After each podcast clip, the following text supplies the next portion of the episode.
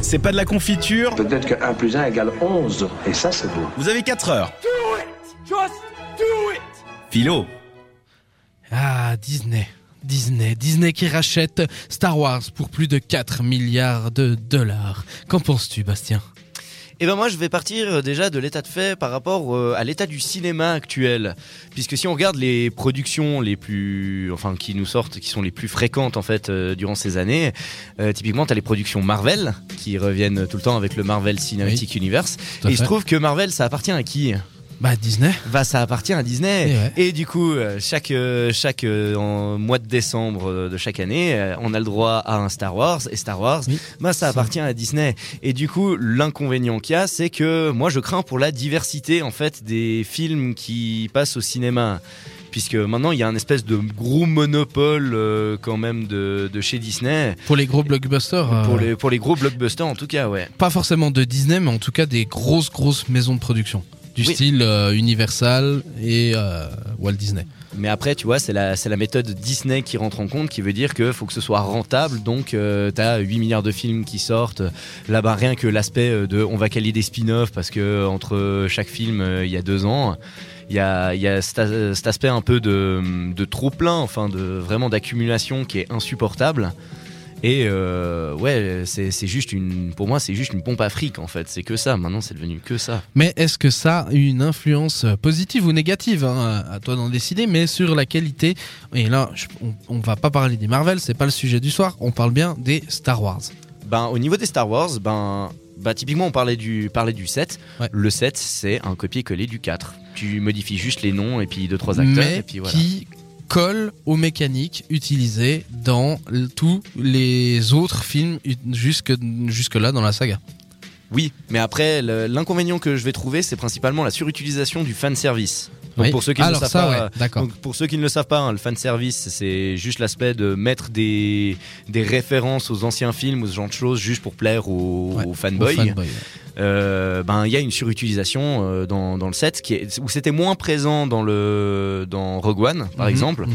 mais dans le set il y a une surutilisation des enfin de, de tout ce qui est fan service quoi. Et vas-y que je te cale un Faucon Millennium par là et puis au moment où il bouscule un mec, c'est le même mec euh, que Luke bouscule dans la cantina. Enfin il y a, y a plein de trucs comme ça quoi. Oui, bien sûr. Euh, mais en même, en même temps, t'en as besoin pour garder euh, tes fans. Pas forcément. Pas forcément. Justement, le, le but de faire une, une autre trilogie par la suite, c'est justement pour raconter des nouvelles histoires et puis pour avoir de nouvelles références, pour créer de nouvelles références, tu vois. Ouais, mais elles doivent être accord avec ce qu'il y avait avant. Oui, mais alors là, c'est pas dans un souci là, de cohérence. ouais. Là, là, c'est pas une, c'est pas une question de cohérence, c'est une question de on te fout des trucs juste pour que le gars il se dise, eh mais t'as vu comment c'est drôle, il y a machin, Ouais. tu vois. C'est vrai, effectivement. Et donc, du coup, pour toi, euh, pour toi, ça pêche, ça, ça pêche, pardon, c'est, Pour, pas pour moi, c'est moins créatif euh, qu'avant. À mon Ouais. avis, on aurait dû laisser, ben, comme on avait dit lorsqu'on avait parlé de Friends, il Ouais. y a un moment où il faut laisser les œuvres, euh, on va dire, cultes comme ça, Ouais. mourir, dans- enfin, euh, tirer leur révérence même. Et il aurait fallu euh, ben, que ça se termine juste par. Tu penses euh, Ouais. Ouais, pour moi, oui. Mais après, c'est un avis très personnel. Ou moi, je pense qu'il aurait peut-être fallu le traiter autrement. Ou alors, que la- ouais, la, manière dont ça a été traité n'est pas bonne. J'aime pas le set pour les mêmes raisons que toi. hein. Euh, notamment le fait que ça soit une pâle copie. Pour moi, en tout cas, là, je suis sorti du cinéma, je me suis dit putain, j'ai l'impression d'avoir vu, euh, j'ai l'impression d'avoir vu, euh, d'avoir revu le film, mais avoir, mais avec des nouveaux noms. Et ça m'a, j'étais vraiment très déçu. Mais après. Euh, après, avec un peu de réflexion, en faisant un peu des recherches, j'ai remarqué que, bah ouais, mais en même temps, ça colle parfaitement à l'univers. Ils suivent les codes qui ont été intégrés par les autres et qui sont maintenant intégrés dans la plupart des films hein, du cinéma.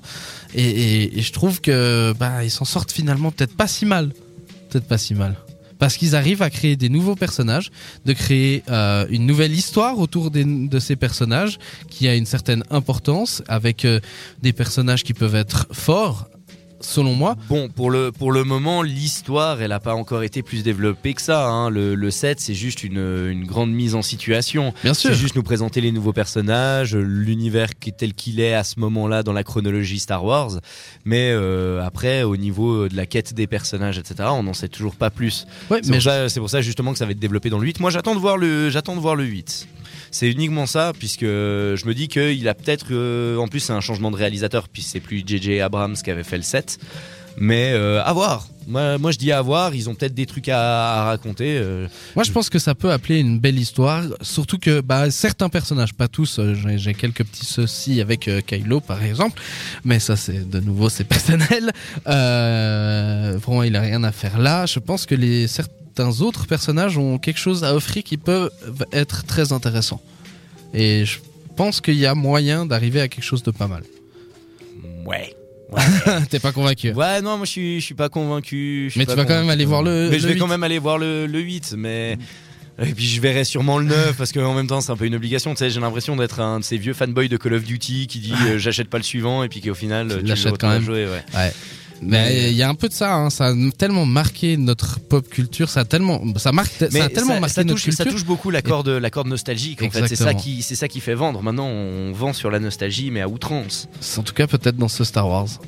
Mais je suis pas sûr que tout le monde serait d'accord avec nous. D'ailleurs, si vous n'êtes pas d'accord avec nous, n'hésitez pas. Hein, euh, interréagissez avec nous sur Facebook, facebook.com slash 7radio.ch ou par euh, WhatsApp 078 700 4 5 6 7. Voilà, c'était euh, notre avis sur euh, ce rachat de Walt Disney et de ce qu'ils en ont fait. Réagis sur les réseaux sociaux grâce au hashtag CPDLC.